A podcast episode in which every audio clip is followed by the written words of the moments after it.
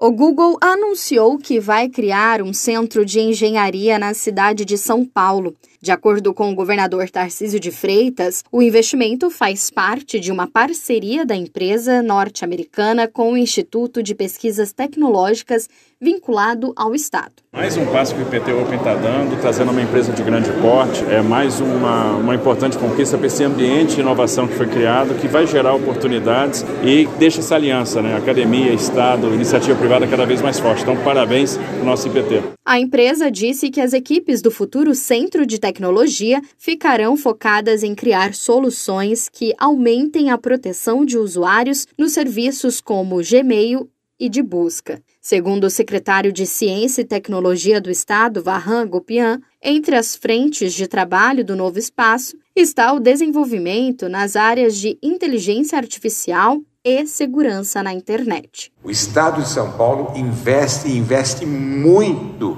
em estudos de inteligência artificial. Nós temos um centro de pesquisa de engenharia e inteligência artificial já há quase quatro anos o investimento de dezenas de milhões de reais junto com a iniciativa privada e o Estado através da FAPESP.